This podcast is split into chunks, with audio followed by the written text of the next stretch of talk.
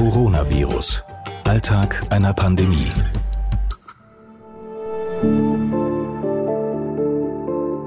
Ja, Corona kann man überstehen, aber das, was ich im Juni und Juli durchgemacht habe, das weiß ich nicht, ob man das auf Dauer überstehen kann. Das ist Cornelia. Cornelia ist Mitte 30 und leidet an Corona-Spätfolgen. Es war tatsächlich so, dass ich plötzlich nicht mal mehr von meinem Schlafzimmer ins Wohnzimmer laufen konnte oder ins Bad.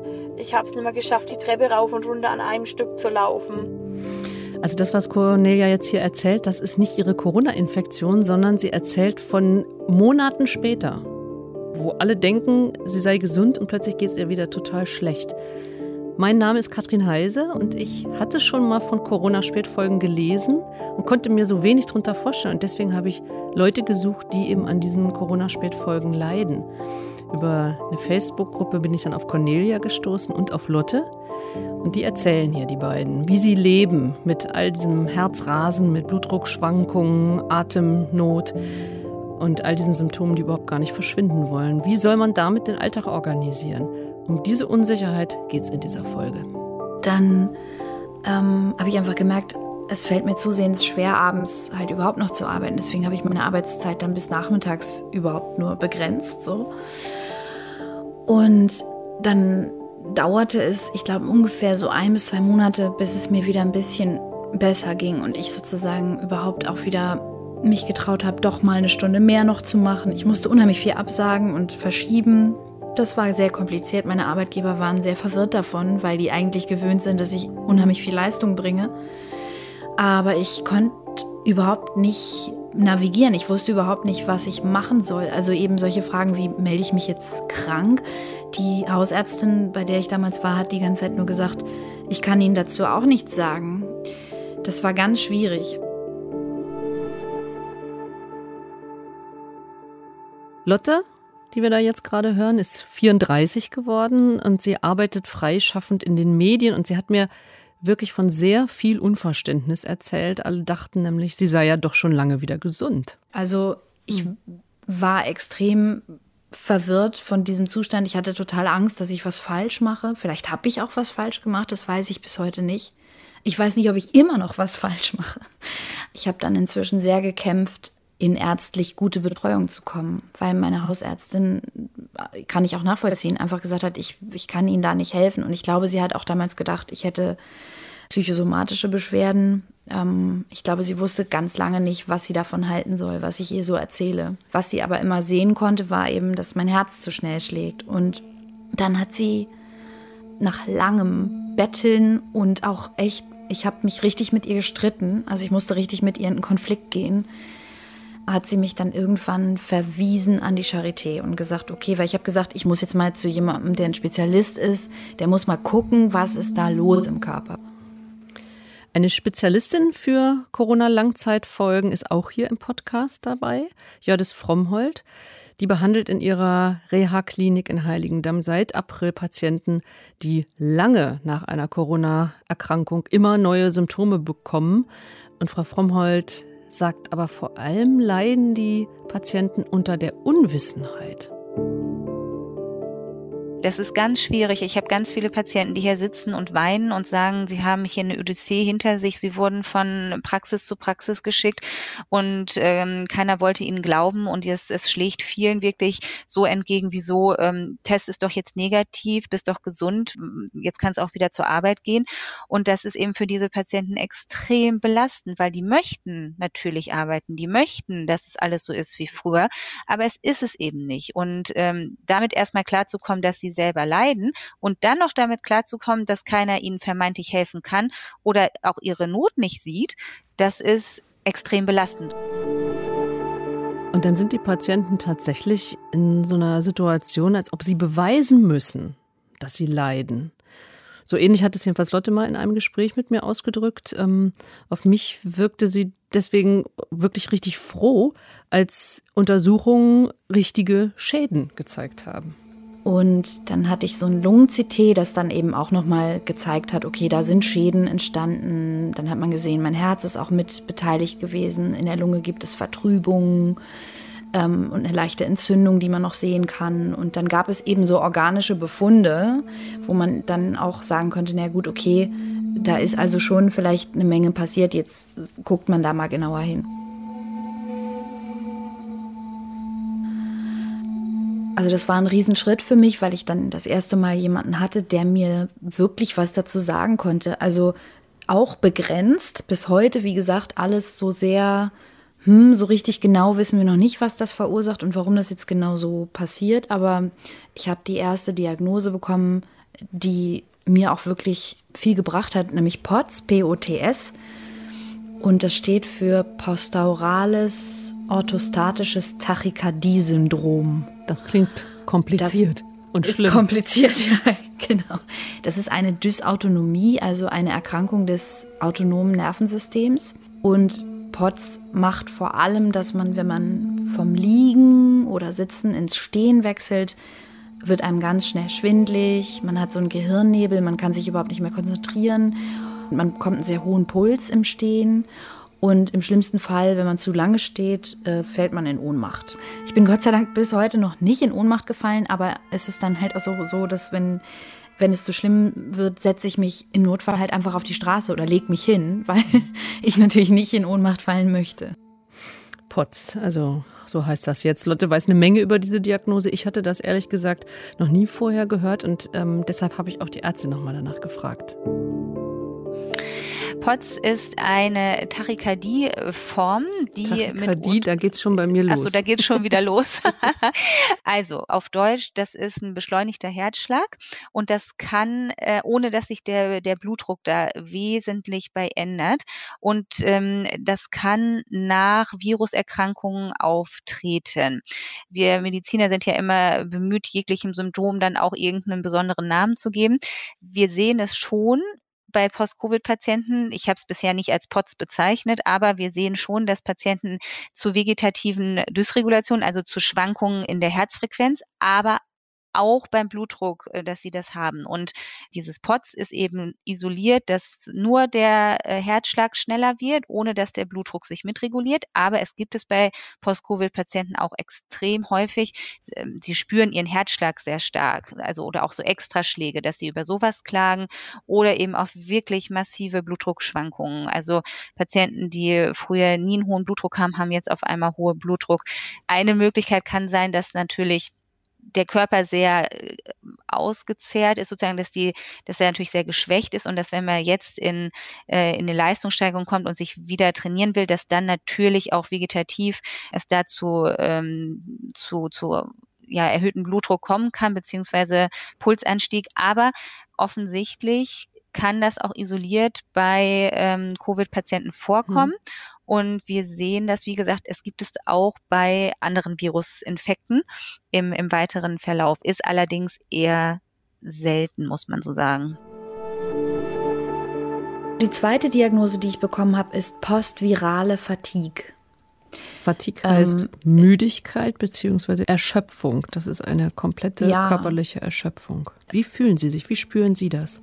Also wenn die Fatigue sozusagen richtig zuschlägt, ähm, das ist mal mehr, mal weniger, dann ist man, fühlt man sich wie ein Stein, man ist unglaublich schlapp, es ist mehr als nur Müdigkeit, es ist wie so ein Gewicht, das auf einem liegt. Und oft ist es dann so, dass man dann noch nicht mal schlafen kann. Ja, es, es ist ganz schwer zu erklären. Man ist eigentlich müde natürlich und unfassbar erschöpft, aber der Körper reagiert dann nicht wie normal, man ist müde und schläft, sondern häufig ist da in einem trotzdem irgendwie so ein komisches Surren. Also ich hatte jetzt gerade wieder so einen Rückfall oder so einen Fatigue-Schub, ich weiß nicht, wie man es genauer mhm. sagen muss. Und ich hatte das Gefühl, in mir war ein Bienenschwarm, obwohl auf mir wirklich ein Riesengewicht lag. Also ich war völlig fix und alle. Ich konnte kein Licht sehen, kein Geräusch. Es war alles viel zu viel und, und mein ganzer Körper tat weh und war also sozusagen mit allem überfordert, mit allen Reizen auch, mit allem, was, was mich umgab. Und ich musste wirklich mal so 40 Stunden im Grunde ausharren und hoffen, dass es irgendwie vorbeigeht. Ja, und da braucht man ehrlich gesagt ja nicht viel Fantasie, um sich vorzustellen, dass ein normaler Alltag, äh, ja, also nicht zu bewältigen ist oder nur schwer bis unmöglich zu bewältigen ist. Und umso schlimmer finde ich ist es, wenn ich höre, Jördis Frommholz sagt, Fatigue kommt gar nicht so selten vor.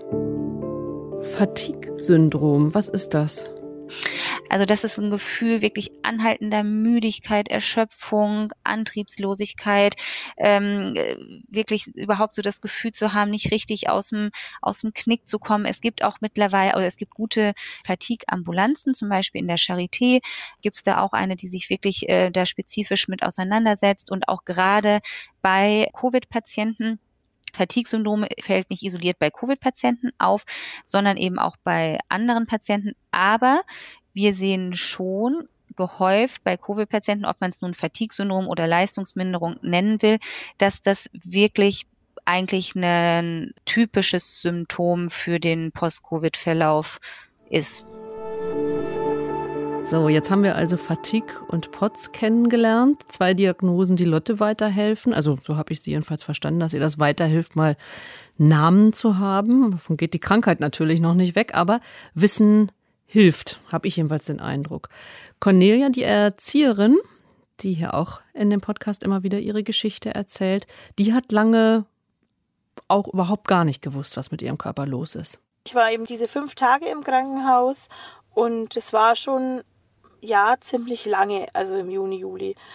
Es war aber so, dass ich es ähm, nicht einmal so lange empfunden habe, weil ich einfach so, ja, so fertig war. Ich war einfach so,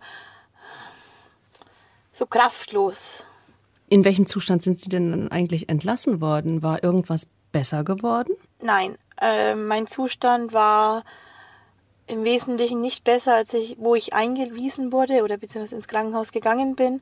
Meine Hausärztin musste auch meiner, meiner krankenhausbehandelnden Ärztin äh, versprechen, dass sie weitere Untersuchungen durchführt, weil sie einfach nicht eine Möglichkeit gehabt haben, die Symptome zu behandeln. Die Ärzte kamen irgendwie nicht weiter mit allen, mit all dem, all den Untersuchungen ähm, und haben dann zugestimmt, das können sie eigentlich auch zu Hause ja, aushalten oder damit umgehen. Wie hat das auf Sie gewirkt, wenn Ärzte so nicht wissen, was, was Sache ist?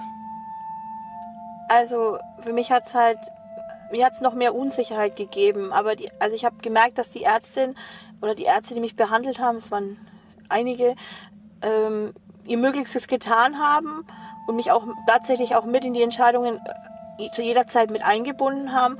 Aber ich habe halt, ich habe mir einfach gehofft, dass endlich jemand mir sagt, was ich habe und, und wie man es behandeln kann. Und das konnte man einfach nicht. Man hat versucht, die Symptome zu behandeln, das was ganz schwierig war, weil wenn man versucht hat, die einen Symptome zu behandeln, ähm, hat man gemerkt, dass eigentlich die Medikamente nicht so wirklich gewirkt haben und man hat dann was anderes probiert, aber keiner konnte mir sagen, was ich eigentlich hatte. Und das war im Krankenhaus so und das, das war dann auch, als ich dann heim, daheim war und dann nochmal bei meiner Hausärztin war, hat sie gemeint, ich weiß, du würdest gern einfach wissen, was du hast, aber ihr konntet es nicht rausfinden. Man konnte die Symptome wissen und dann wurde irgendwann dann auch im Krankenhaus gesagt, es sind, ist eben dieses Post-Corona-Syndrom, das eben als Langzeitfolge von Corona gilt.